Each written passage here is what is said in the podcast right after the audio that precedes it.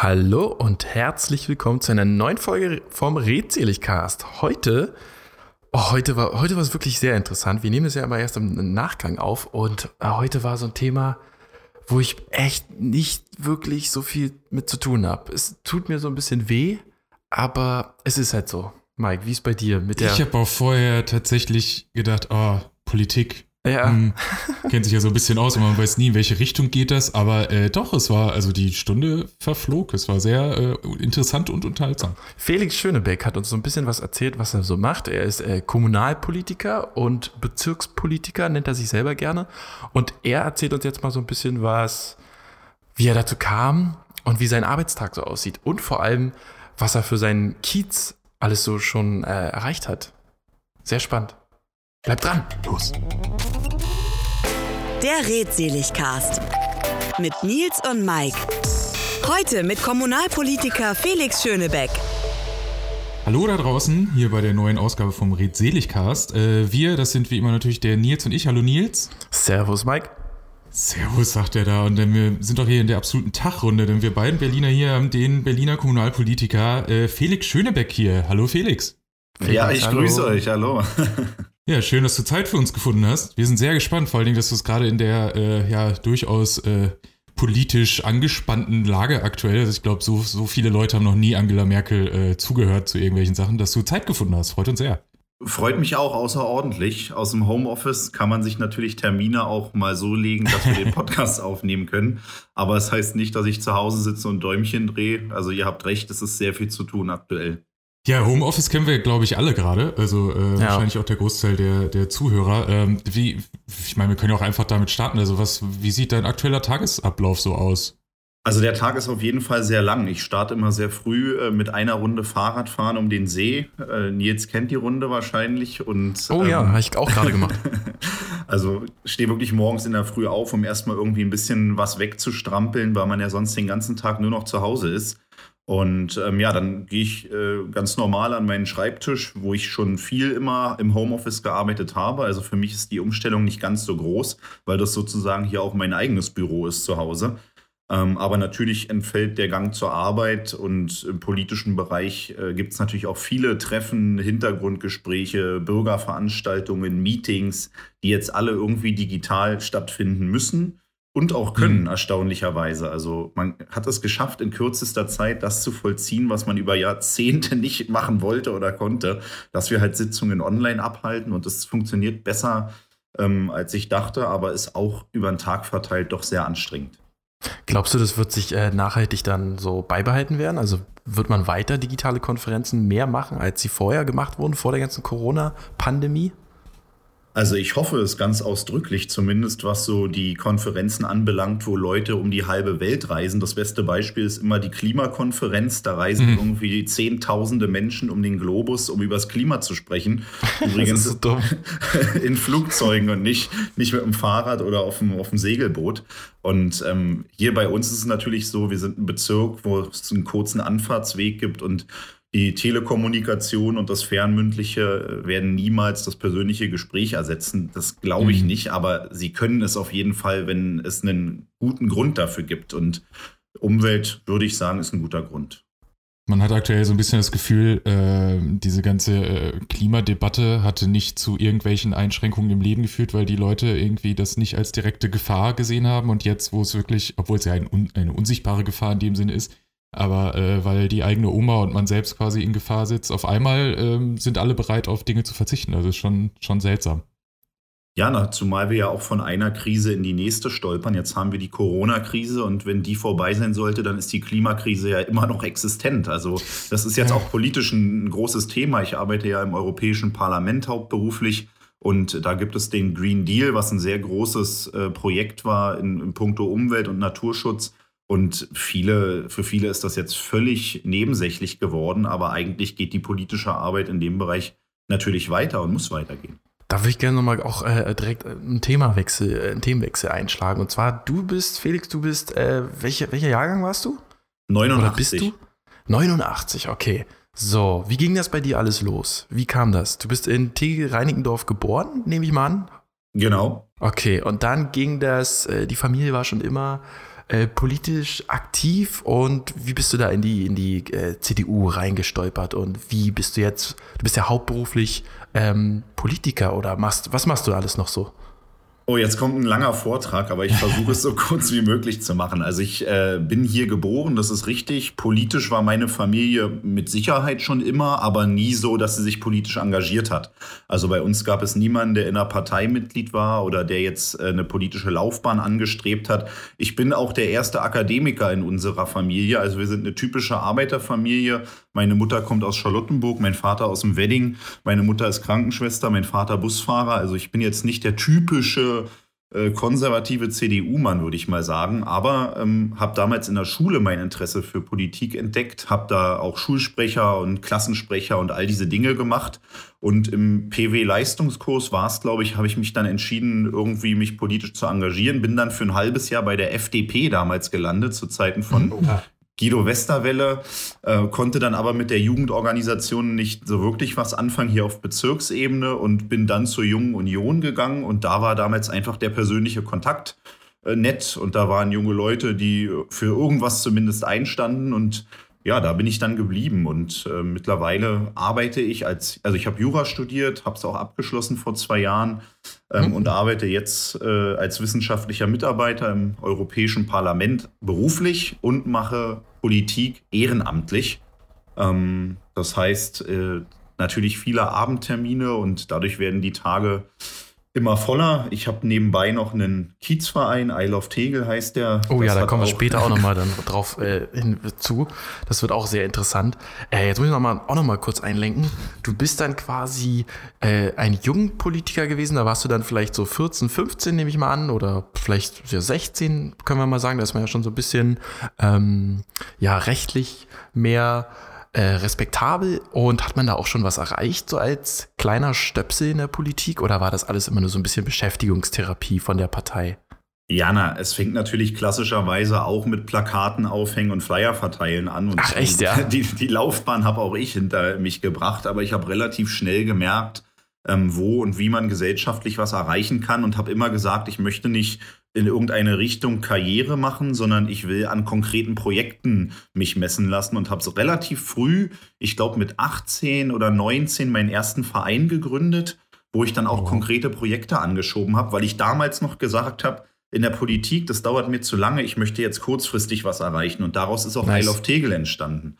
Und ah. im Umkehrschluss ist dann aufgrund dieses Engagements aus der Praxis, aus den Projekten, auch aus den Erfolgen heraus, äh, ja, eine politische Laufbahn geworden. Also eigentlich nicht klassisch der Weg, sondern mit so, einer kurz, mit so einem kurzen Ausfallschritt nach außen, um dann wieder äh, reinzugehen. Aber finde ich gut, weil das ist mal irgendwie ein Wechsel zu der sonstigen, wo man das Gefühl hat, äh, erstmal wird viel geredet und wenig gemacht und so ist mal angenehm, den umgekehrten Weg zu erleben. Genau, also ja. ich habe ich, ich hab 2016 für mein erstes Mandat bin ich da angetreten, ähm, auch erfolgreich und da konnte ich sozusagen in einem Flyer mich nicht bewerben mit Vision, sondern habe einfach gesagt, schaut mal, ich habe als junger Mensch das, das, das, das und das erreicht und, und habe mhm. nicht nur geredet, sondern gemacht und ich habe jetzt noch Pläne und auch die werden funktionieren. Natürlich funktioniert nie alles, aber am Ende misst man, glaube ich, Leute an Taten, gerade wenn es um die kleinen Dinge vor der eigenen Haustür geht. Das stimmt, ja. Ich glaube, das ist auch eigentlich in jeder Berufs, ähm, Berufsfeld so, dass eigentlich nur die Sachen, die du beendet hast, die du gemacht hast, zählen. Also es zählen dann eigentlich leider ähm, zu dem, zum Bedauern meiner Lehrer zählen nicht die Zeugnisse, sondern einfach das, was man äh, geschafft hat. Sondern das, ja. Oder? Seht ihr das anders? Ich sehe das ganz genauso. Also ja. meine Zeugnisse waren äh, durchschnittlich. Äh, ich war in der Schule auch äh, öfters mal nicht so äh, gern anwesend und habe dann halt irgendwann die Kurve bekommen. Und ähm, ja, ich glaube auch, dass große Visionen und Pläne und Forderungen, das ist ja das, was man von der Politik immer auch hört. Man fordert und man will, aber machen ist so das, was oft dann hinten ansteht. Ja.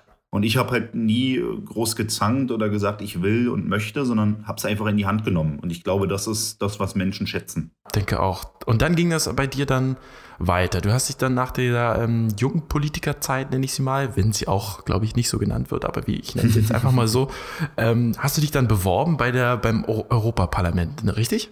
Nee, ist nicht richtig. Äh, also okay. es, es, gab einen kleinen Umweg. Ich habe sozusagen ah. im Ab ich habe meine Karriere im Abgeordnetenhaus von Berlin begonnen, neben dem Studium damals noch. Ähm, wurde dann von dort abgeworben in den Deutschen Bundestag, habe dort für einen Abgeordneten gearbeitet und äh, bin letztlich dann auch wieder nicht abgeworben, aber gelockt worden nach Brüssel. Im, Im, letzten Jahr hat mich eine Europaabgeordnete aus Berlin angerufen und gesagt, Herr Schönebeck, äh, ich habe dies und jenes über Sie gehört und ich habe die auch mal irgendwo getroffen. Und dann sind wir relativ schnell übereingekommen, dass ich Mitglied bei ihrem Team bin. Und es ist natürlich, ähm, ja, schon nochmal eine ganz neue Hausnummer. Also das Abgeordnetenhaus ist in Berlin, der Deutsche Bundestag ist in Berlin, die politischen Themen sind ähnlich, aber auf europäischer Ebene völlig anders und natürlich auch der Arbeitsalltag viel in englischer Sprache mit Menschen aus über 20 verschiedenen Staaten. Ist das schon nochmal eine ganz neue Erfahrung und so mit, mit Ende 20 war das dann auch ein Schritt, den ich unbedingt gehen wollte. Also hast du, weil wir haben hier in unseren Fragen stehen von äh, Mike und mir, hast du gar keine Ausbildung in, irgendwo jetzt bei einer Partei gemacht, wie man sie auch machen kann, glaube ich auch. Ne? Man kann ja bei einer, bei einer Partei, auch CDU, äh, sich äh, ja eine Ausbildung starten als, ja, was auch immer. Ich glaube, da gibt es so ein bisschen in die Event-Richtung auch. Genau, also es gibt ähm, sozusagen äh, auf der einen Seite die Partei, wo man in der Geschäftsstelle der Partei einen Job machen kann. Und es gibt natürlich die Abgeordneten, die Mitglied der Partei sind, aber natürlich isoliert betrachtet. Ähm, und ich habe nie für die Partei gearbeitet, sondern immer für Mandatsträger. Ähm, war, warum kann ich gar nicht sagen? Es hat sich so ergeben. Ich muss dazu auch sagen, ich habe mich noch nie auf einen Job beworben, von Tag okay. 1 an. Also ich habe noch nie eine Bewerbung geschrieben, äh, sondern wurde immer von der einen Stufe auf die andere irgendwie heraufgezogen. Und das ist natürlich auch eine Sache, wofür man dann am Ende dankbar ist. Aber wenn man, ich glaube, ich habe auch immer einen respektablen Job gemacht. Und am Ende, wenn man Spaß bei der Arbeit hat, und das habe ich immer, muss ich ehrlicherweise sagen, dann kommt das eine zum anderen. Mal ein ganz anderes Thema. Nee, ich will einfach nochmal wissen, wie ist denn, wir hatten es am Anfang schon mal angesprochen, so ein bisschen, weil ähm, Homeoffice und so, aber wie sieht denn so ein normaler Arbeitstag aus? Sagen wir mal im Januar, wie sah denn da ein normaler Arbeitstag bei einem Felix Schönebeck aus? Was macht man da so? Wo geht man da hin? Wo ist man Mittag? Mittag isst man meistens äh, in einer, ja, das ist eine gute Frage. Also bei mir ist es so, ich bin äh, sehr viel unterwegs. Das bedeutet, äh, ich bin mal in Brüssel, ich bin mal in Berlin, ich bin mal zu Hause. Also es gibt jetzt nicht so, ich gehe alle fünf Tage in der Kantine bei mir essen, sondern esse halt dort, wo ich gerade unterwegs bin. Äh, wo ich sehr oft esse, wo ich einen kleinen Tipp geben kann und möchte, ist die Salatbar äh, in der Friedrichstraße im äh, Bahnhof drin da ist sozusagen äh, ein Ort, wo ich gerne esse, weil der ist zentral am U-Bahnhof direkt und äh, gesund und ich versuche mich bewusst zu ernähren. Und in der Kantine ist das nicht immer ganz so einfach, weil ja. ich habe auch nicht Lust, jeden Tag irgendwie den gleichen Salat zu essen. Salatbar hört sich auch erstmal nur danach an, aber ist sehr vielfältig. Ich glaube, die kenne ich. Ich glaube, die liefern auch, ne? Ich glaube, die. Das kann die, gut sein, ja. Ist ein Stadtsalat? Oder Stadtsalat, ja, der ist an der Friedrichstraße. Kenne ich auch, ja. Ja, und also ist ein anderer, okay. Ansonsten ist halt so, dass ich äh, morgens, also wenn ich aus dem Haus gehe, dann so gegen 7.30 Uhr, sodass ich um spätestens 9 Uhr mit allem gestartet bin und am, am Schreibtisch sitze. Ansonsten zu Hause beginnt der Arbeitstag für mich eine Stunde früher, was aber nicht immer heißt, dass er auch eine Stunde äh, früher zu Ende ist. Ja, also ja. ist halt so, ich, ich mache meinen ganz normalen Job, sag ich mal, äh, und dann am Ende des Arbeitstages, wo andere Feierabend machen, fahre ich dann zum Beispiel ins Rathaus Reinickendorf. Da haben wir dann unsere Ausschuss- und Plenar-Fraktionssitzungen oder zu einem Bürgerdialog oder mache mit meinem Verein Action. Ich bin ja auch ähm, stellvertretender Vorsitzender der DLRG, der Wasserrettung hier in oh. Reinickendorf. Äh, da haben wir auch immer reichlich zu tun, gerade jetzt, wo die Saison auch beginnt. Wir haben ein neues Boot angeschafft und also mir wird da nicht langweilig. Krass, krass. Da bist du, hast du ein paar Organisationstipps, weil du hast ja anscheinend irgendwie mehr als drei E-Mail-Accounts. ähm, wie, wie, sortierst du das weg und wo, wo, mach, wo, machst du deine Prioritäten auch? Natürlich Nummer eins wird wahrscheinlich dein, dein äh, Business Nummer eins sein, dein Hauptberuf. Aber was, wie, wie sortierst du das alles? Das frage ich mich manchmal ehrlich gesagt selbst ein bisschen. Äh, ich habe sehr früh gelernt, ähm, sehr terminorientiert zu arbeiten, ähm, immer schon einen Kalender auch geführt und äh, ja, ich habe eine Kunst dafür, irgendwie Prokrastination auch vernünftig zu machen. Also ich kann bestimmte Dinge so lange verlagern, bis der Druck so groß wird, dass ich es irgendwie wegbearbeitet bekomme. Und bis auf ein paar einzelne Ausnahmen klappt dieses Organisationsmodell eigentlich sehr, sehr gut. Aber es ist natürlich, und das ist, äh, gehört auch zur Wahrheit, ist sehr schwierig zu switchen. Ich komme aus dem, äh, auch von der europäischen Ebene auf die Bezirksebene, habe dann meinen eigenen Verein, habe dann äh, die DLRG und alles ist thematisch ja doch relativ verschieden und sich immer so, wenn man nicht den ganzen Tag dasselbe macht, äh, ist das zwar sehr abwechslungsreich, aber man muss sich halt auch immer in eine neue, in einen neuen Sachverhalt eindenken. Und ähm, ja, Tage werden manchmal halt auch ultra lang. Also ich gehe manchmal um sieben aus dem Haus und äh, arbeite und dann habe ich um 16 Uhr meine Sitzungen im Rathaus, die enden dann um 22.30 Uhr. Und oh, dann Gott. weiß man am Ende des Tages auf jeden Fall, was man geschafft hat. Hm. Ähm, liest du noch Zeitung? Also wirklich die haptische, physische Zeitung? Die gedruckte Zeitung? Also ehrlich gesagt nicht. Ähm, okay, nee, nicht schlimm, nicht schlimm. Aber oh. jetzt nehmen wir mal an, ähm, ist ja auch gut, ist ja auch unökologisch so ein bisschen, ne? Ist ja auch ein bisschen, naja. Ähm, nehmen wir mal an, du sitzt am 7.30 Uhr, äh, hast deinen dein Morgensport gemacht, hast dann dein äh, iPad oder dein iPhone oder dein Tablet, nehmen wir es mal ganz generisch, und liest das, was in der Welt passiert ist. Und das natürlich dann in deinem Umfeld, im politischen Umfeld. Und hast du dann manchmal auch Tage gehabt, wo du dann eine News reinbekommst und dann weißt, okay, boah, okay, damit muss ich jetzt um 9 Uhr, wenn dann mein Arbeitsbeginn ist, mich, mich erstmal mit beschäftigen, weil gerade die Kacke irgendwie am Dampfen ist, irgendwo im Nahost oder sonst wo. Passiert das mal, dass man wirklich von, von Sachen überrascht wird, wie jetzt auch zum Beispiel vom Coronavirus, dass man halt einfach total sein, sein eigentliches, äh, was, was gestern noch im Kalender stand, total hinfällig ist und jetzt einfach total woanders ähm, gefordert ist? Absolut. Und das gilt nicht nur für die globale Ebene, sondern auch für die, für die lokale. Also es, es kommen manchmal Nachrichten per Mail oder auch äh, lese ich es in der Zeitung oder höre sie im Radio, wo ich sage, okay, Felix, jetzt musst du schnell reagieren oder auch beruflich. Es gibt ja auch, sage ich mal, Krisenzeiten, die jetzt, ja, ähm, bewältigt werden müssen, die jetzt nur äh, lokal sind. Also Corona ist natürlich ein Thema, es hat uns in allen möglichen Bereichen getroffen. Also mhm. unsere, ob es nun im Job ist, im Ehrenamt, wir machen als DLRG, dürfen wir ja gar nicht zusammenkommen. Wir, wir also dürfen ja gar keine mhm. Wasserrettung machen. Äh, wo, wobei auch niemand auf dem Wasser ist oder im Wasser. Ähm, und ja, beim Job ist es halt so, ähm, dass alle Sitzungen in Brüssel und Straßburg abgesagt wurden und ähm, man natürlich erstmal darum ringen muss, wie geht es jetzt weiter? Ne? Also wie, wie kann man auch seine Arbeit weitermachen? Es gibt ja Leute, die freuen sich dann, sagen, da ein bisschen Homeoffice und weniger zu tun. Aber ähm, unser Anspruch war dann schon, Lösungen zu finden, wie wir unsere Arbeit weitermachen können. Das, und hm. das musste natürlich schnell passieren, weil gerade politische Entscheidungen ähm, müssen ja weitergehen. Also gerade die Leute, die jetzt führen müssen, die müssen das ja irgendwie auch organisiert bekommen. Darfst du so ein bisschen drüber, Mike, du wolltest? Äh, nee, du hast, fang an, mach. okay. Darfst du so ein bisschen drüber reden, Felix, was du gerade so auf dem Deckel hast? Also was hat dich jetzt gestern beschäftigt oder was wird dich heute noch beschäftigen? Weil wir haben es ja jetzt gerade zu dieser Aufnahme ähm, 10.49 Uhr. Also was, wenn du drüber reden darfst, was machst du heute noch in deinem äh, Hauptberuf als Abgeordneter? Das kann ich sehr gerne erzählen. Wir haben heute sozusagen die zweite digitale ähm, Sitzung des Europäischen Parlaments. Das bedeutet, meine Chefin sitzt gerade auch bei sich zu Hause im Homeoffice und verfolgt die Debatte. Es gibt entsprechende Redebeiträge und es ist, glaube ich, also jetzt dann das zweite Mal, letzte Woche war es das erste Mal, dass die EU-Abgeordneten von zu Hause abstimmen können. Das heißt, da werden jetzt natürlich nur dringliche Themen äh, entschieden, Rettungspakete, Kredite oder auch so Dinge wie beispielsweise diese, dieses Verbot von Leerflügen. Ich weiß nicht, ob ihr das kennt. Ja. Ähm, die, die, die, die Fluggesellschaften sind ja weiter geflogen, um die Slots an den Flughäfen nach dem europäischen Recht weiter zu äh, erhalten. Und Absurd. sind damit unter leer geflogen. Und das sind so Dinge, äh, die jetzt kurzfristig doch entschieden werden sollten und müssten.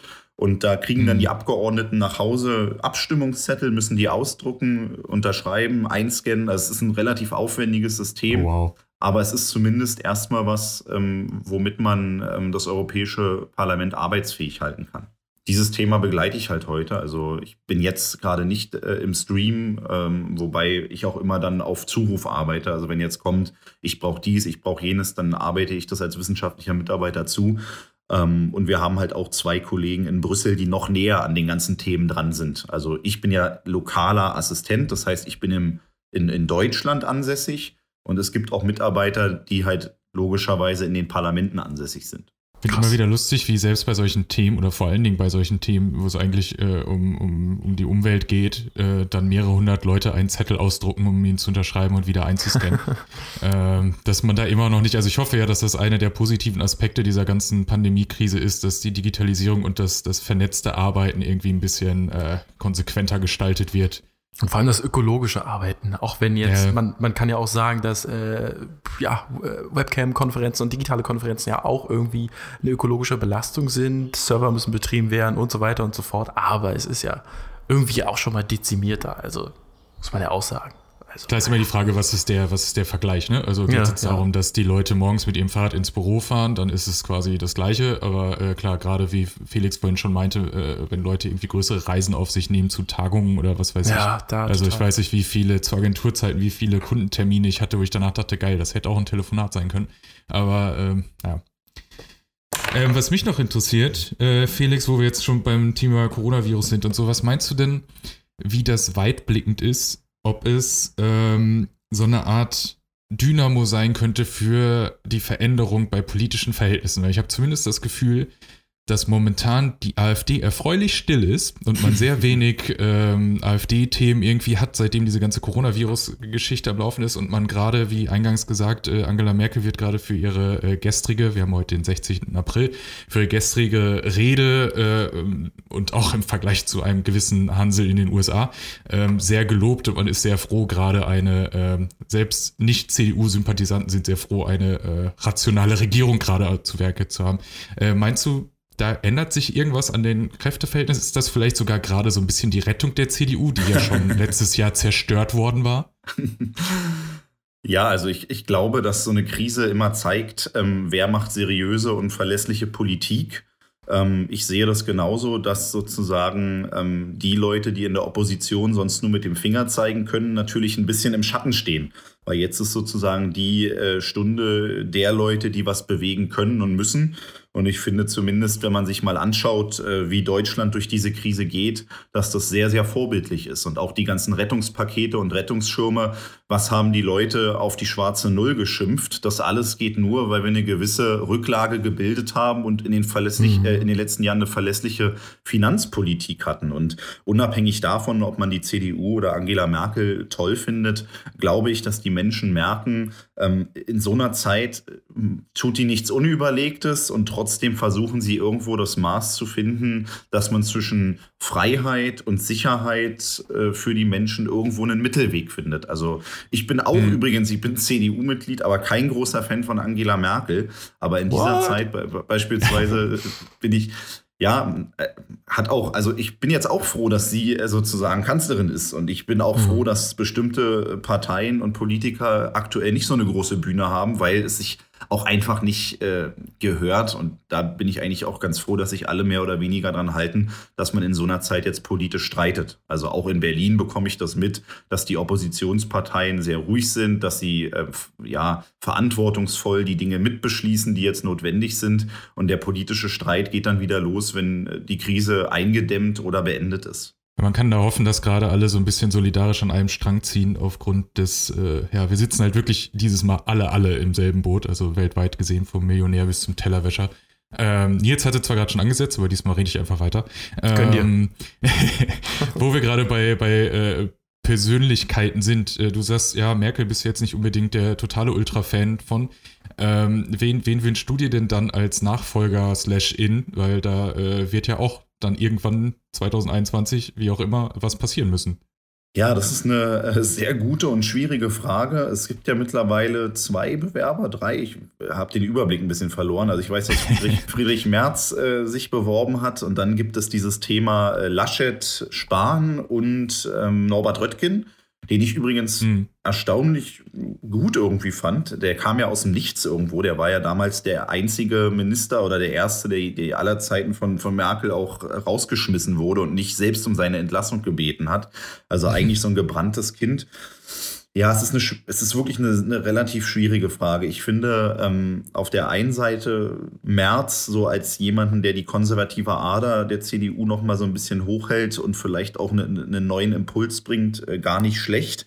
Problem sehe ich bei ihm aber, dass er wirklich äh, keine Regierungserfahrung hat. Er war zwar im Bundestag und Fraktionsvorsitzender, aber er hat halt noch nicht mal ein Bundesland geführt. Und das ist der große Punkt, den mhm. Laschet hat. Wobei ich bei Laschet immer finde, dass, ja, weiß ich nicht. Also es ist, ist nicht so mein Typ, den ich mir vorstelle als jemand, der unser, unser Land anführen soll. Ähm, ja. Zumal man gerade auch so das Gefühl hat, dass Laschet und auch vor allen Dingen Söder so ein bisschen dieses ganze Corona-Ding ähm, auch so ein bisschen ausnutzen, um sich selbst zu profilieren. Also da ist ja so ein bisschen schon ein, ein Kampf der Ministerpräsidenten entbrannt. Ja, klar, machen viele, aber die beiden habe ich das Gefühl, zumindest jetzt in den letzten Tagen, Wochen, äh, klar, es sind auch die beiden Länder, die am stärksten von der Krise und auch von den Einwohnerzahlen natürlich betroffen sind, aber da wird auch gekämpft.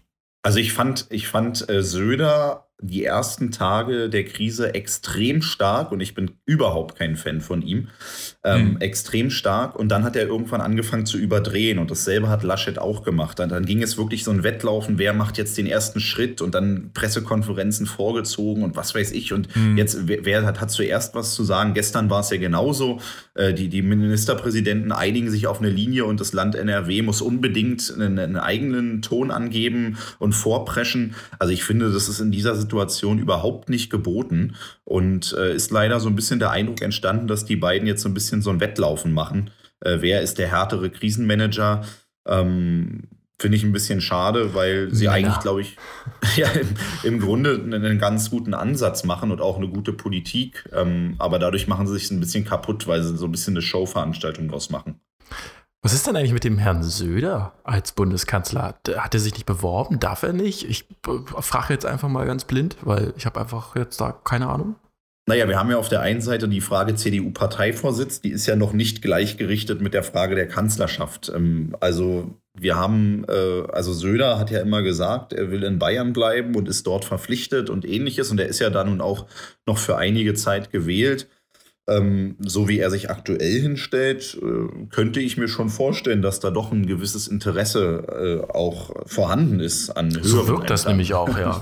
Gerade bei der äh, Pressekonferenz gestern, dass er ja, direkt das Wort danach dann äh, hat auch, das wirkt schon so, als wäre er ja schon so ein kleiner Sidekick von unserer Bundeskanzlerin. Na gut, er ist ja auch äh, Ministerpräsident Rundenvorsitzender, ich weiß seinen genauen Titel nicht mehr, aber Leiter quasi, äh, Sprachrohr der Ministerpräsidenten. Von daher ist er da ja oh. schon ein bisschen höher gestellt als die anderen.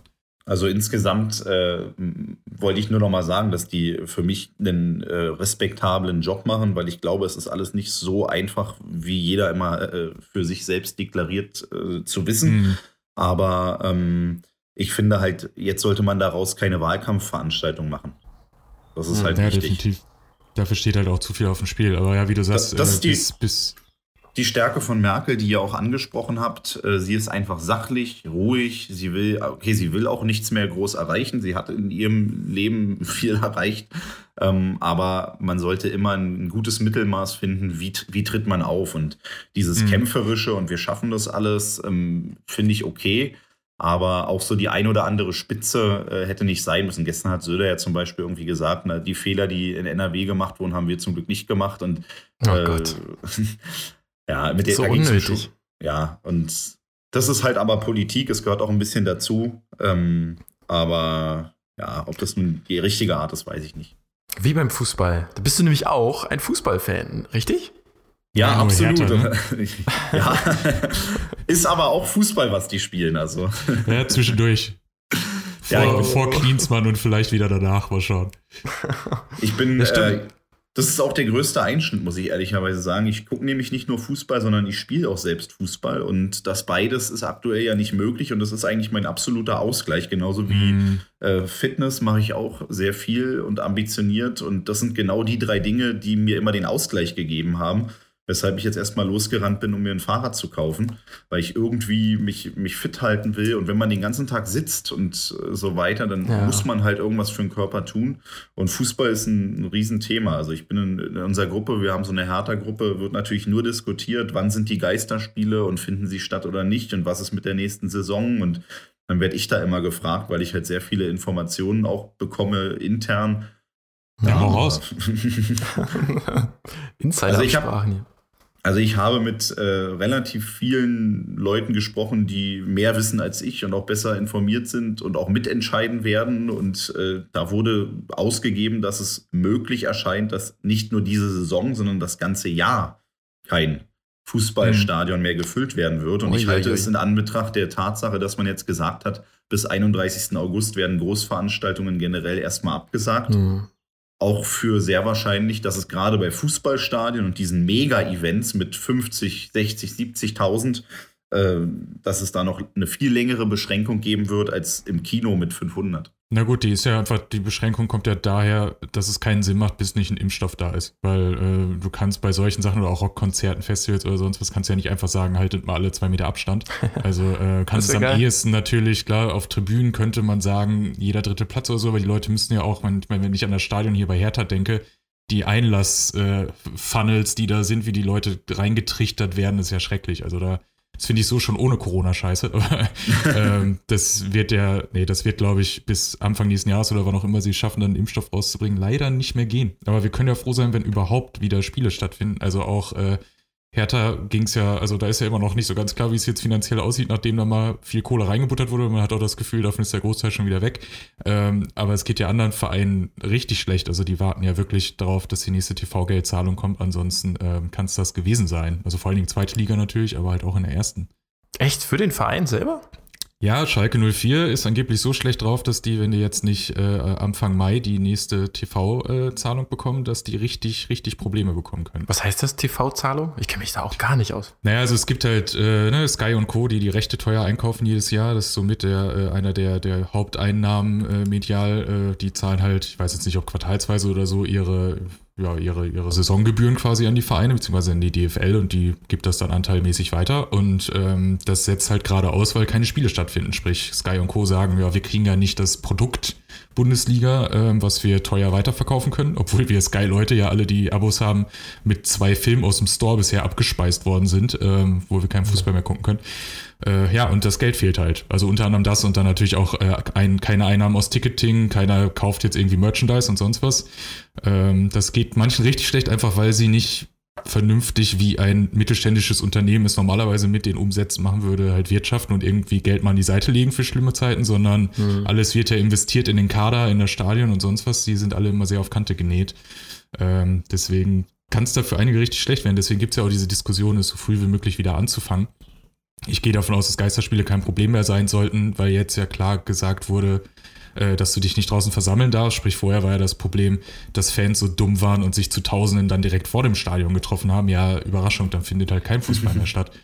Äh, schwer. Eieiei. S- Ähm, Felix, meine Frage. Hast du ein Vorbild, ein politisches Vorbild? So ein bisschen so ein Superstar, so einen persönlichen? Ehrlich gesagt gar nicht. Also ähm, es gibt viele Leute, von denen man so, einen- so einen kleinen Teil sich irgendwie äh, aneignen würde, könnte, möchte, aber ist jetzt niemand, wo ich sage, Mann, äh, das ist jetzt der Politiker, nach dem äh, ich meine eigene Laufbahn ausrichten möchte. Also da habe ich jetzt niemanden, aber die Welt dreht sich halt auch weiter und wenn man jetzt immer nach hinten schaut, dann, also was zum Beispiel in den 80er, 90er Jahren ja in, in Berlin zum Beispiel so eine CDU-Größen waren, ähm, die sind heute ja nicht mehr wirklich zeitgemäß. Also Ja, ja. und ich habe jetzt niemanden, wo ich sage, also ich, wie gesagt, zum Beispiel, ich fand Guido Westerwelle, der war ja am Anfang irgendwie immer belächelt worden und war am Ende übrigens auch der Grund, warum ich äh, mal mich für die FDP interessiert habe und war dann ein respektabler Außenminister. Also ähm, so die Rhetorik von Westerwelle fa- fand ich schon irgendwie war cool und Linda kopiert es ja so ein bisschen, äh, aber ja, damals, also Merkel fand ich auch mal richtig gut. Ich finde sie auch heute noch gut. Ich finde sie nicht schlecht, aber ich bin jetzt auch kein Fan von ihr. Das wollte ich noch mal kurz ergänzen zu vorhin. Ähm, Hast du sie mal bestimmt- getroffen? Ja, schon einige Male. Ähm, Ja, so ein bisschen geschnackt. Oder Business Talk? Da- das wäre zu viel, äh, zu viel, aber äh, ein kurzes Gespräch, Smalltalk mal hier und da. Ähm, zum Beispiel beim, sie kommt ja immer zum Deutschlandtag der Jungen Union. Und ja, aber das sind dann wirklich nur Bruchteilsgespräche. Also ich war auch mal dabei in einer Runde, wo wir wirklich zu 20. oder 30. mit ihr irgendwie äh, gesprochen haben über bestimmte Themen. Aber so ein äh, Vier-Augen-Gespräch, ein längeres gab es noch nicht. Kommt noch. Die Zukunft wird's bringen. Da Sie wird ja irgendwann mal mehr Zeit haben und dann äh, holen wir das nach. Hat sie denn gesagt, ich muss mich jetzt hier echt auch ein bisschen auch als Politik-Noob outen, hat sie gesagt, dass sie dann äh, 2021 ihr Amt beiseite ablegen wird? Oder ihr wisst da Genau. anscheinend irgendwie mehr? Hat sie, sie gesagt, hat, ja? Ja, ja, sie hat gesagt, dass sie für eine weitere Amtszeit nicht kandidieren wird, was ja nicht unmittelbar auch heißen muss, dass sie politisch verschwindet. Es gibt ja auch andere Ämter, die vielleicht interessant sind.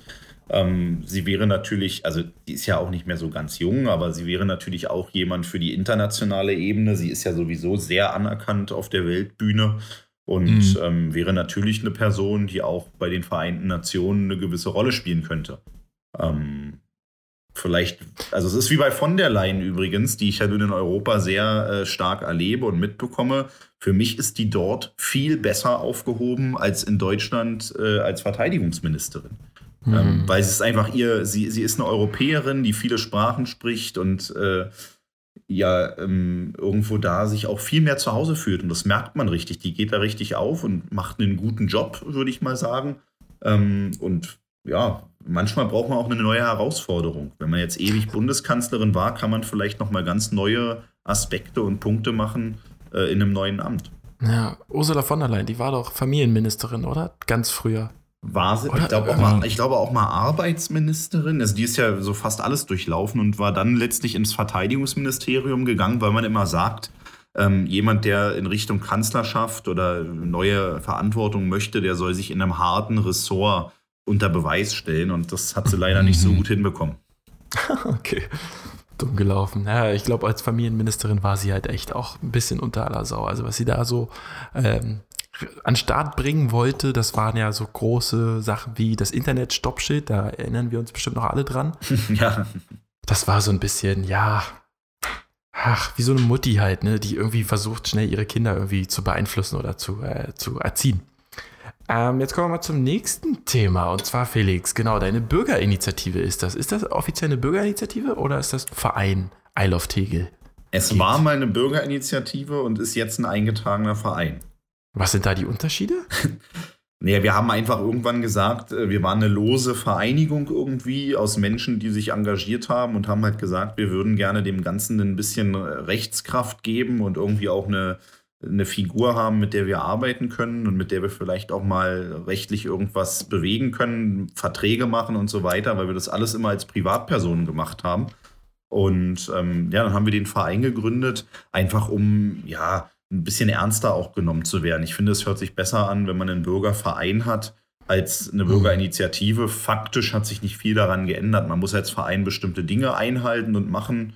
Das tun wir auch. Und ansonsten wollten wir einfach, dass wir einen, einen Konstrukt haben, worüber wir arbeiten können. Was sind das für Dinge, die man einhalten muss als Verein?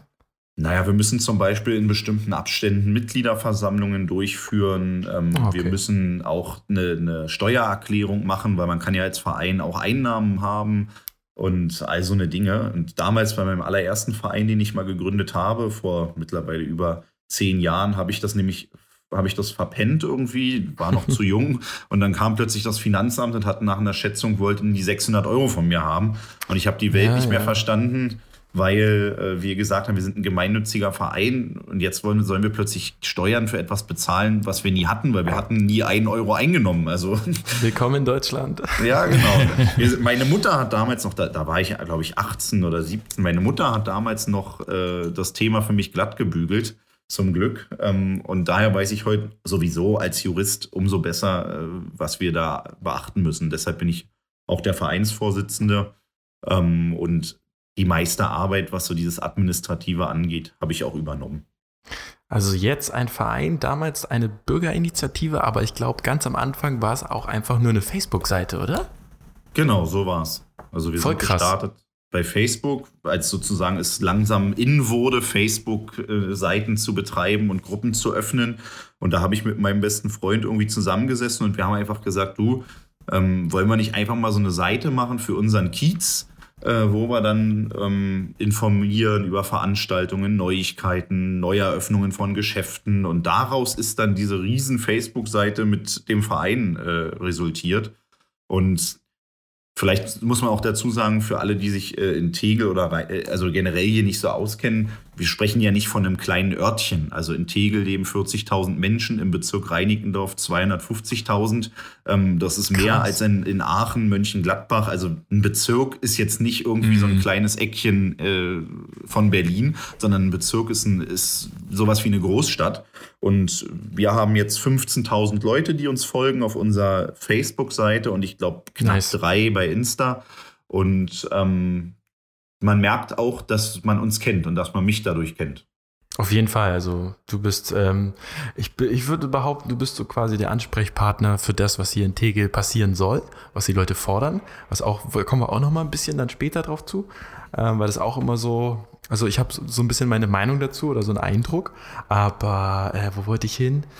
Ähm, das, ja, ich, genau, ich finde es total nice, weil einige sagen in ihrer Jugend mit dem Kumpel, okay, lass mal irgendwie, ähm, keine Ahnung, einen Let's Play-Kanal starten oder damals war es vielleicht irgendwie, Ahnung, coole Videos machen oder ähm, ja, was anderes oder rappen, machen ihre Songs, aber du hast mit deinem Kumpel gesagt, wir wollen eine Bürgerinitiative starten und was für die Leute machen. Das war ja schon immer für die Leute, für, für den Bezirk, für den Kiez. Und das finde ich, das ist schon mal Props an dich und äh, an da, alle, die da die, äh, dich unterstützen.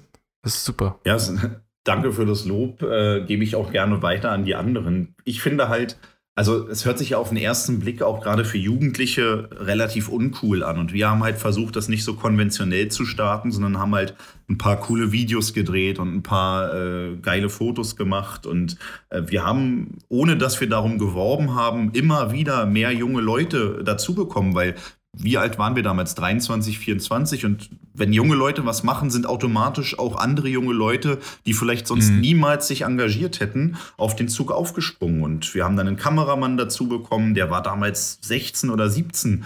Ähm, den haben wir mitgenommen, auch ein bisschen unterstützt äh, mit unseren Kontakten. Der dreht heute für Pro7 Sat 1. Also es ist auch was, wovon Leute oh, cool. profitieren können. So, das ist nie der, der Anspruch. Also ich habe nie sozusagen das gestartet, weil ich selber meinen Vorteil gesehen habe, sondern weil ich einfach gesagt habe, ich, ich liebe diesen Ort hier wirklich. Ich bin mein ganzes Leben hier und ich, ich stehe dazu. Das ist für mich so mit das schönste Eckchen, was ich kenne. Und äh, ich will dazu beitragen, dass bestimmte Dinge besser werden und nicht nur meckern, weil dieses Gemecker und Gezeter ging mir so und ja. geht mir auch heute noch auf den Geist, dass ich einfach gesagt habe, wenn da ein Problem ist, gehen wir raus und machen es. Wir sind jung, wir, wir können doch auch was machen. Und ähm, daraus ist dann irgendwann dieses Thema entstanden und wo dann viele mitgemacht haben. Und wir haben es auch nie so klassisch gehalten. Wir haben jetzt nicht gesagt, na, du bist dabei und bist gezwungen, bei A, B und C mitzuwirken, sondern wir haben immer mhm. gesagt, wir machen die Aktion, wer hat Bock, wir machen dies, wer hat Lust. Und so hat man immer wechselnde Leute im Team, hat ein Kernteam, was sozusagen den, den Kern bildet. Aber bei, der eine hat halt Lust, bei einem Graffiti-Contest mitzumachen und der andere will Müll aus dem Teglersee äh, auffischen. So, und so fahren wir ein ganz gutes äh, System, was natürlich aber auch immer ja, eine Leitstruktur beinhaltet. Und die bin halt ich und noch zwei, drei andere, die das Ganze am Laufen halten. Und es kommen immer wieder hier und da Leute dazu. Es gehen auch mal welche. So ist das halt, gerade auch bei jungen Leuten. Die interessieren sich mal ja, für klar. was, dann sind sie wieder weg. Dann studieren sie drei Jahre irgendwo, kommen wieder, sagen, ey, ich bin wieder da, ich hab Bock. Ähm, und so macht es halt richtig Spaß. Mittlerweile sind wir ja auch nicht mehr so ganz jung, muss man sagen. Mit 30. Ach komm. Also so der jugendliche Typ ist irgendwann, wenn die, wenn die Jugendlichen einen sitzen, dann weiß man, äh, es ist vorbei. Okay, oh, Boomer. Ja. Mike, du wolltest was, glaube ich. Frage. Äh, ja, nee, ich wollte einfach nur sagen, also klar, äh, ich finde es super, weil ähm, manchmal braucht es auch einfach nur so, ein, so einen Anstoß, ne? Also um so eine Sache ins Rollen zu bringen, beziehungsweise um vielleicht auch einfach ähm, zum einen was zu machen. Also viel zu viele Leute haben ja auch Angst, irgendwie was zu machen, weil sie meinen, das müsste erst, da gehöre ich leider manchmal auch zu, es müsste erst alles perfekt vorbereitet sein und keine Risiken und, und, und äh, dann macht man es doch nicht. Ähm, und ja, dass ihr quasi dadurch so eine Art Leitmotiv online stellt, das einfach zeigt, ähm, sowohl wie einfach man Dinge verändern kann, dass man selber was machen kann und nicht drauf beten muss, dass die Politik, wer weiß, wann irgendwie was macht und äh, dass es halt auch äh, gern gesehen wird, dass akzeptiert wird, dass das auch andere machen und machen wollen und zusammen ist man ja eh immer stärker. Ähm, hast du irgendwelche, das würde mich mal interessieren, weil ich meine, ich bin jetzt von Tegel recht weit weg, Nils äh, wohnt da auch, aber äh, ich bin jetzt äh, eher zentral, also Prenzlauer Berg und bin da recht selten. Hast du irgendwelche äh, kuriosen Geschichten, die dir, also was ist das Seltsamste, was du umgesetzt hast oder so? Ich habe bisher nur gesehen einen Artikel, den Nils rausgekramt hat, wo du die schönen alten Taubenabwehrmaßnahmen ähm, auf, äh, an, der, an der Haltestation Tegel irgendwie äh, äh, erneuert hast oder so. Aber was ist das Skurrilste, was so in der, ich sage jetzt mal, kleinen Kommunalpolitik, ohne despektierlich sein zu wollen, was du da umgesetzt hast oder was dir begegnet ist? Also es gibt eine witzige Geschichte, äh, Nils hat das bestimmt mitbekommen, die betrifft eine alte englische Telefonzelle hier bei uns in mm. Tegel. Oh ähm, ja, okay. Also wir haben bei uns am Tegler See befindet sich die Greenwich Promenade. Das ist sozusagen die Partnerstadt aus London, die der oh, Bezirk da war ich sogar. Hat. Ich habe, glaube ich, sogar ein Foto mit dieser Telefonzelle gemacht. Krass. Ja, genau. Und diese rote Telefonzelle wurde uns mal geschenkt. Die kam aus London extra hierher. Und wir haben vor vielen Jahren mal mit einem Maler und Lackierer zusammen diese Telefonzelle restauriert und richtig schön rot angestrichen und alles, mhm. was dazu gehört. Und die hat einen ganz bestimmten Platz, äh, wo man automatisch dran vorbeiläuft, wenn man Richtung See geht. Und eines Tages war diese Telefonzelle weg. Und oh. das war sozusagen ein solcher Aufreger, dass die, also das ist wirklich ein Wahrzeichen von Tegel mit der Sechserbrücke, die ist 100 Meter weiter. Das sind so die zwei Sachen, äh, die mhm. gehören zu Tegel. Und dann habe ich im Bezirksamt angerufen und gefragt, wo die Telefonzelle ist, noch in der Annahme, da wird irgendwas repariert. Und da wurde mir gesagt, nö, die steht ab jetzt nicht mehr in Tegel, weil da wird sie zu oft kaputt gemacht. Und ähm, okay. dann, dann begann wirklich ein, also ich habe ja das auf gar keinen Fall. Ich hole die, wenn ich, also ich hole die auch auf eigene Kosten wieder nach Tegel und dann habe ich Sponsoren gesucht und dann haben wir es irgendwie, also dann, es war nicht ganz einfach. Und dann haben wir wirklich gegen Widerstände und mit äh, Bürgschaften mehr oder weniger dafür oh. Sorge getragen, dass die wieder zurück kann, weil man einfach gesagt hat, sie wird dort so oft beschädigt, dass, dass es äh, kaum noch zu halten ist, immer wieder Glas auszutauschen, immer wieder äh, neu anzustreichen, weil es beschmiert wurde. Und dann habe ich gesagt, ich mhm. finde jemanden, der garantiert eine Summe X und alle Kosten, die anfallen, werden von dem getragen. Und das habe ich dann auch gemacht. Krass. Ähm, und dann haben wir sozusagen die Telefonzelle zurück nach Tegel geholt. Und also man kann sich gar nicht vorstellen, wie so eine Kleinigkeiten, die die Leute aber emotional bewegen, was das für eine Strahlkraft haben kann. Also das war in sämtlichen Zeitungen, im Radio, Fernsehen. Also so ein kleines Thema kann manchmal so einen, äh, so einen großen Effekt haben. Das, da kommen wir nämlich jetzt auch drauf zu. Du bist nämlich dann so ein bisschen der, ähm, nicht der Leitkanal, wie soll man sagen, aber du bist so ein bisschen der Ansprechpartner für alles, was hier ähm, anfällt im Bezirk. Also sei es wirklich, auch wenn mal wieder, keine Ahnung, jemand hat das Bedürfnis, die Parkbänke müsste mal wieder äh, im Park bestrichen werden oder neu lackiert werden, dann fragt man Felix. Oder, keine Ahnung, der Müllhaufen an der Ecke oder der, der Mülleimer ist voll. Okay, fragen wir Felix, kann man da was machen? Das ist ja schon so ein bisschen so ein Slogan, ähm, den man dir so zuschreibt. Ist das. Der Call Felix. Ja, genau. Ist das wirklich äh, dieses ganze soziale Netzwerk da dann auch, was ihr dann dadurch ja selber auch gestartet habt, so ein Kanal zu sein, ist das so ein bisschen Fluch? Oder? Ja. Okay. es, ist, es, ist, es ist Fluch und Segen zugleich, ähm, weil auf der einen Seite haben wir natürlich eine enorme Reichweite bei 15.000 Leuten. Ähm, wir haben ein Netzwerk, was kein anderer hat und wir sind auch stolz darauf, dass man sagt, bei jeder kleinen Sache denken wir als allererstes an I Love Tegel, an Felix Schönebeck. Das ist ja das, was wir mehr oder weniger auch erreichen wollten. Wir wollten auch so ein bisschen vermitteln zwischen Behörden und ich habe auch gute Kontakte durch meine politische Arbeit und ich glaube, die Leute haben irgendwann gesehen, oh, wenn wir bei ihm was melden, funktioniert es. Es funktioniert einfach. Und ich habe mich da wirklich penetrant auch hintergehangen, diese Dinge zu verfolgen. Wenn irgendwo im Wald Müll liegt, dann meldet ein Bürger den einmal und dann liegt er da noch vier Wochen. So, aber ich bin dann wirklich penetrant und sage, es kann nicht sein, dass hier im Wasserschutzgebiet irgendwie ähm, Fässer mit Farbe und sowas abgeladen werden. Hey, das ich, ist so assi. Das also so ich, bin, ich bin äh, bei den ganzen Behörden und diesen Ämtern auch schon wirklich, ja, also die haben ein bisschen Angst vor mir, muss man ehrlich sagen. Und ich glaube, deshalb funktionieren auch Dinge schneller, weil sie genau wissen, ich habe auch die Pressekontakte über die Jahre gesammelt. Und wenn es ein Aufregerthema gibt, dann sorge ich dafür, dass das auf allen Kanälen läuft. Also von der Abendschau, RBB, BZ, Morgenpost über und halt den eigenen Social-Media-Kanal.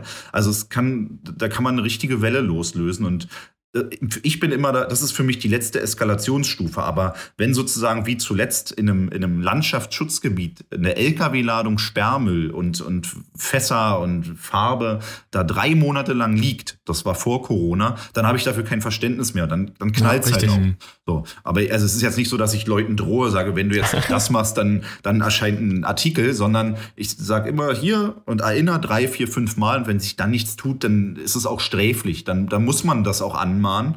Und ja. komischerweise sobald es veröffentlicht wird, kann man nach ein, zwei Tagen sich die Stelle anschauen und alles wird weg sein. Es ist natürlich trotzdem gerade, also es ist ja hier so ein Ballungsgebiet schon. Ähm, in Tegel haben wir ja auch viel so Wohnhäuser. Also es sind ja viele Leute auf einem Fleck. Und wenn man dann natürlich so bekannt ist über die sozialen Netzwerke, über Zeitungen und so weiter und auch das Gesicht dieser Kampagne ist, dann hat man natürlich draußen keine ruhige Minute mehr. Und das ist tatsächlich was, was mich sehr stört ähm, dass ich Sonntag oder Samstagmorgen um 9 Uhr rausgehe, um, um die Ecke Brötchen zu holen und komme um 10.30 Uhr nach 90 Minuten wieder und habe irgendwie sechs Leute getroffen. Mit jedem, also jeder will natürlich was und denkt sich, na, ich bin ja der Einzige, der den Felix anspricht, aber auf den 300 Metern zum Bäcker ist es dann wirklich manchmal nervig ähm, weil die Leute auch distanzlos sind. Also es gibt auch wirklich Situationen, ungelogen, wo ich mit meiner Mutter im Restaurant sitze und Leute mich am Tisch ansprechen, Foto wollen und so. Also da denke ich ja selber manchmal, Hm, kleiner was Promi. ist ja eigentlich, ja, na, so, so ein Lokalpromi, was aber der, also was den Vorteil hat, dass man wahrgenommen wird, dass man ernst genommen wird, dass man auch der Ansprechpartner ist, was aber auch den Nachteil hat, dass man sich hier nicht mehr frei bewegen kann. Ähm, also ich bin sehr oft eher außerhalb von Tegel unterwegs, weil ich äh, wirklich keine Lust auf Begegnungen habe. In meinem privaten, also wenn ich bewusst rausgehe und sage, na gut, wenn jetzt jemand kommt, ist es so und das einberechne, dann ist es okay. Und ich treffe auch sehr gerne Menschen, aber es gibt halt Momente, wo ich einfach privat bin und das respektieren die Leute nicht. Und das ist schon ein großer Nachteil des Ganzen. Ich werde dich, äh, wenn ich dich das nächste Mal auf der Straße sehe, sage ich jetzt nur so kurz Hallo so, damit wir uns jetzt auch nochmal persönlich kurz äh, abschnuppern können nach dem Podcast hier, nach der Aufzeichnung. Aber ja, ich verstehe das total. Es ist halt auch, ich will gar nicht wissen, was die Leute dir dann äh, erzählen oder was sie dann fragen jetzt, was so wichtig ist, wo sie dich beim Essen stören müssen. Es ist, äh, es, ist, es ist leider nie was Wichtiges. Und äh, du kennst die Situation am U-Bahnhof Altegel, wenn man dann Richtung Altegel runterläuft. Das ist ja mein Heimweg. Und da, also Gastronomen und Bürger und Zeitungsverkäufer und alle Ach, ja. rufen irgendwie. Und, und man kommt nach einem langen Arbeitstag irgendwie nach Hause und will halt gerade mal nicht über irgendwelche Themen sprechen. Und äh, ich muss auch sagen, es ist fast immer nett. Also die Leute sind nett, aber sie verstehen nicht, dass ihre Nettigkeit auch aufdringlich ist. Und ähm, ich will auch niemanden abschrecken. Es soll auch jeder weiterhin das Recht haben, mich anzusprechen. Aber beispielsweise Sonntag früh um neun, wenn ich zum Bäcker laufe, dann wartet zu Hause auch meine Verlobte. Und da würde ich gerne dafür sorgen, dass die da nicht zwei Stunden auf mich wartet. Richtig, richtig, weil die muss äh, richtig gute Laune noch ein paar Jahre haben. Ne? Also da muss man, ja. Was für ein Stichwort und was für eine Überleitung. Denn tatsächlich hätte ich als nächstes auf dem Zettel gehabt, weil ich habe das nämlich auch gesehen. Du bist seit äh, November 2018 verlobt. Falls das jetzt zu privat ist, sag Bescheid, kein Ding. Ähm, Alles gut. Aber ich hoffe, eure Hochzeit war jetzt nicht für Corona-Zeit angedacht und ihr müsst da was verschieben. Ähm, also aktuell ist das noch ein bisschen unklar. Unsere Hochzeit ist am äh, ist im August geplant. Da wurde nun gerade gestern Oh. das Verbot für Großveranstaltungen ausgegeben. Man weiß natürlich nicht, was ist eine Großveranstaltung, aber für uns persönlich ist es jetzt so, dass wir natürlich überlegen, wie weit können wir planen, um auch so ein bisschen Planungssicherheit zu haben und haben jetzt halt für uns so ein bisschen festgelegt, dass wir erstmal alle Dinge machen, die wir problemlos ins nächste Jahr übertragen können und dass wir die Sachen, die termingenau sind, vielleicht möglichst kurzfristig äh, vereinbaren. Hm. Aber also ich kenne schon drei Leute, die äh, ihre Hochzeit absagen mussten. Ein Freund von mir wollte beispielsweise Anfang Juni ähm, am Koma See in der Lombardei hei heiraten, wo es ja besonders schlimm war. Ähm, der hat schon vor, vor zwei oder drei Wochen abgesagt, weil er meint, es wird niemals was. Und wir haben immer gedacht, na gut, bis August, das sind ja noch ein paar Monate. Jetzt sind es ja immer noch vier Monate, aber ähm, natürlich, dadurch, dass sich die Lage nicht wirklich entspannt, muss man ja irgendwann auch die Entscheidung treffen, ja oder nein, was wird mit Junggesellenabschieden und so weiter. Also das kann man ja alles Mhm. nicht planen. Mein, mein Trauzeuge sagt, du Felix, ich kann den Junggesellenabschied nicht planen, es gibt gar keine Flüge, man kann gar nichts buchen, wir wollten irgendwie mal zwei Tage weg. Ähm, Hm. ist alles Scheiße. ein bisschen blöd und deshalb überlegen wir aktuell, ob wir den standesamtlichen Teil durchziehen, weil der uns persönlich nicht so viel bedeutet und dass wir dann im nächsten Mhm. Jahr entspannt mit richtigen Junggesellen abschieden und vor allen Dingen auch in einer anderen Situation heiraten, weil ich meine, wenn es jetzt so weitergeht, ist das ja auch irgendwie ein Jahr, was man nicht braucht. Ja, das ist ein Stimmungskiller. Da kommt nichts so rüber. Mike, bei dir ist auch so, ne? Um Ja, deswegen, ich frage tatsächlich auch so ein bisschen, dass man sich vielleicht gegenseitig äh, aufmuntern kann, weil äh, ich, wir mussten unsere für jetzt äh, Ende April angedachte Hochzeitsfeier absagen, ähm, und äh, haben Standesamtliche zwar nächste Woche und ich habe meinen, äh, ähm, ja, Oh, bist du aufgeregt? Impo meinen improvisierten Junggesellenabschied habe ich über Skype gehabt. Das war sehr, Oh, äh, eine sehr kuriose äh, Veranstaltung, aber ich hoffe, da wird noch ein richtiger nachgeholt. Ähm, ja, aber wir, äh, vor allen Dingen, wir sind ja jetzt in Anführungsstrichen auch im gleichen Boot, weil wir wissen noch nicht mal, bis wann wir schieben sollen. Wir haben am Anfang wurde uns von der Location gesagt, ja, 8.8. ist gerade frei geworden. Haben wir gedacht, geiles Datum, können wir ja eigentlich mal machen. Also außer 8.8 direkt hintereinander ist nicht so geil, aber wie auch immer. Ähm, und äh, ja, haben wir dann halt auch abgesagt, weil es macht keinen Sinn. Also wir denken jetzt auch eher es auf nächste Jahr zu schieben, weil äh, alleine meine Oma, die 80 Jahre alt wird dieses Jahr, die äh, habe ich das Gefühl, die darf dieses Jahr gar nicht mehr das Haus verlassen, bis überhaupt eine, ein Impfstoff da ist und so. Und ich will auch nicht, dass alle Leute mit Masken und sich nicht in den Arm nehmen können. So, es ist ein doofes Thema. Ähm, aber ja, Also ich finde insgesamt äh, trifft es mich jetzt, also alle kommen so, oh, es tut mir so leid. Da meine ich, also ehrlich gesagt, trifft mich das jetzt nicht so sehr. Ich bin froh, äh, wenn wir alle gesund sind und wenn wir keine Gefahr Definitiv. eingehen.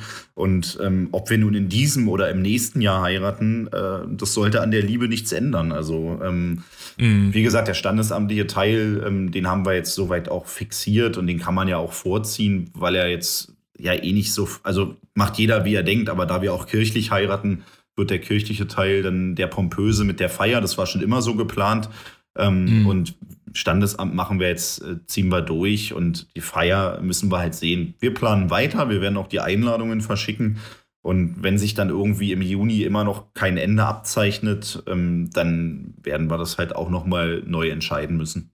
Aber ihr bleibt äh, eurem Kiez treu und werdet dann hier eine Kirche unten am See nehmen? Oder wo, Genau. wo wollt ihr? Äh, Ja, ach, schön. Da das haben meine ja Eltern meine- auch geheiratet. Da wurde ich auch getauft und es ist Boah, auch krass. meine, meine Ich Kirche auch. sozusagen, in der ich äh, in der Gemeinde auch bin, nach wie vor. Und ähm, man kann sich das natürlich aussuchen, aber für mich war schon klar, äh, die Taufkirche soll es sein und hier in Altegel ist es auch besonders schön. Also. Oh ja, das ist wirklich. Mike, hast du noch was?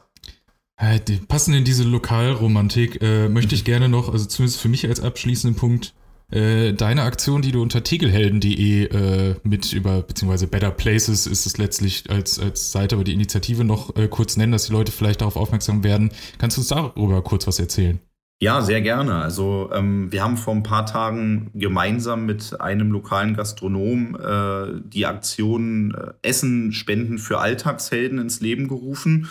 Das ist sozusagen jenen gedacht, die im Humboldt-Krankenhaus hier in Tegel aktuell ein bisschen mehr zu tun haben als sonst schon und soll einfach ein kleines Zeichen äh, der Dankbarkeit und Anerkennung sein, ähm, weil es gibt ja viele, die, sage ich mal, nette Worte haben und auch hier wird auch kräftig applaudiert um 18 Uhr. Wir machen das Hm. auch, aber ähm, ich finde, man kann vielleicht auch einen Schritt darüber hinausgehen. Und wir haben äh, jetzt gesagt, wir wollen denen äh, Essen liefern, dass sie in ihrer, wenn auch kurzen Pause zumindest ein vernünftiges Essen, warmes bekommen, auch nach Wunsch. Also die können das dann auch bestellen und haben mittlerweile, glaube ich, über 400 Euro eingesammelt. Und der Punkt ist, dass ähm, diese Summe wird von dem Gastronom verdoppelt. Das heißt, die, wenn, wenn 400 Ah, cool. Euro wie jetzt gespendet wurden, können die für 800 Euro Bestellwert was liefern lassen.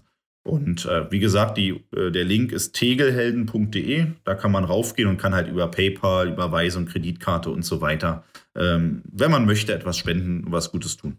Super. Nice. Nice. Dann Felix, danke dir für diese äh, wirklich interessanten und äh, sehr unterhaltsamen 58 Minuten und aktuell bei mir 35 Sekunden. Vielen Dank dir, haltet durch, ihr da draußen auch, Mike, du auch. Wir haben uns ja auch schon lange nicht mehr gesehen. Ja. Und ähm, Felix, wir grüßen und ich wink dir dann mal ganz auffällig ähm, auf der Straße von der Ferne und dann wünsche ich uns allen noch einen schönen Rest Donnerstag. Wünsche ich euch auch. Vielen, vielen Dank. ja, danke und bleibt gesund. Tschüss. Ciao. Alle weiteren Folgen gibt es auf redseligcast.de.